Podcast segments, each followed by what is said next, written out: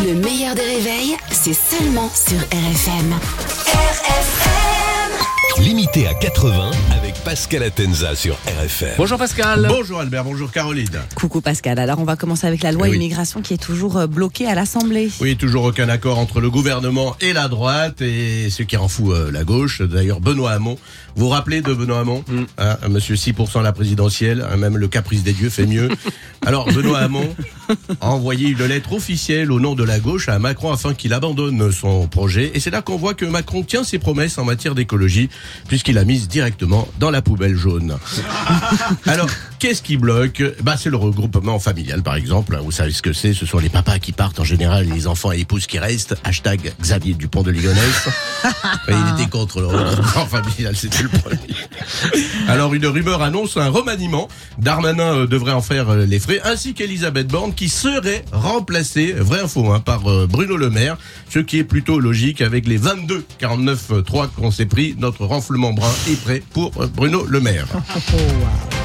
La polémique maintenant qui continue toujours autour de Gérard Depardieu. Oui, GG euh, qui nous a beaucoup manqué dans le jury des Miss France. Il était à deux doigts de me dire. Enfin, deux doigts. Ouais, deux doigts. Il devait me dire. Ça pousse pas. D'ailleurs, les Miss France, euh, depuis qu'elles existent, elles répètent chaque année la guerre, c'est pas bien. Et il y en a de plus en plus. Pas un peu la poisse. Euh, sauf la dernière qui a changé de discours, qui a dit personne ne doit vous dicter qui vous êtes. hein. Je trouve ça c'est vachement bien. En plus, elle a mis euh, Miss France édictée dans la même phrase, donc euh, bravo à elle. Alors là. Alors la ministre de la Culture souhaite retirer la Légion d'honneur à Gérard Depardieu, euh, alors que Fran- euh, Francky Vincent l'a toujours. Bah, tant que- Mystère, ouais, bah mystère. oui. Donc, on, donc on peut le dire, Depardieu, c'est vraiment euh, deux poids, euh, deux poids. la Légion d'honneur. La Légion d'honneur qui lui a été remise par Jacques Chirac pour tout ce qu'il avait apporté à la culture. Et c'est la même année où il a reçu la petite culotte de Madonna, Depardieu culture, culotte de Madonna, bouillon euh, de culture. Alors, la ministre a été choquée par ses propos sur les femmes, surtout quand Depardieu parle des femmes qui font du cheval. Et là, c'est vrai, il a fait deux victimes. Euh, la jeune femme, bien sûr, qui a subi le regard graveleux. Et la seconde victime, le cheval inquiet et apeuré qui s'est dit merde, après c'est Gérard qui va me monter dessus.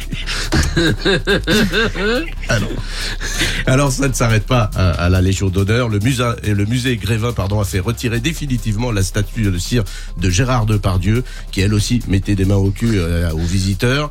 Euh, la statue sera fondue, la cire sera recyclée et avec 124 kilos de cire, ils peuvent refaire 8 Mimi Mati et 3 Sarkozy. Va être, Ah, on est rassurés. ça, on est- ça va être bien. Les habitants de Grenoble ont vécu une véritable scène de guerre. Oui, euh, c'était le week-end dernier une fusillade à l'arme de guerre euh, carrément. Euh, ça a à voir bien entendu avec le trafic de drogue de Grenoble, mais aussi d'après euh, ce que dit la police de Grenoble, c'est une guerre de territoire. Donc il y a des gens euh, qui se battent pour rester à Grenoble. Ça, faut quand même. C'est ça qu'il faut noter. Ouais.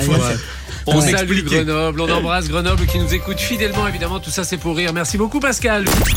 Le meilleur des réveils avec Albert Spano et Caroline Turbide de 6h à 9h30 sur RFM. RFM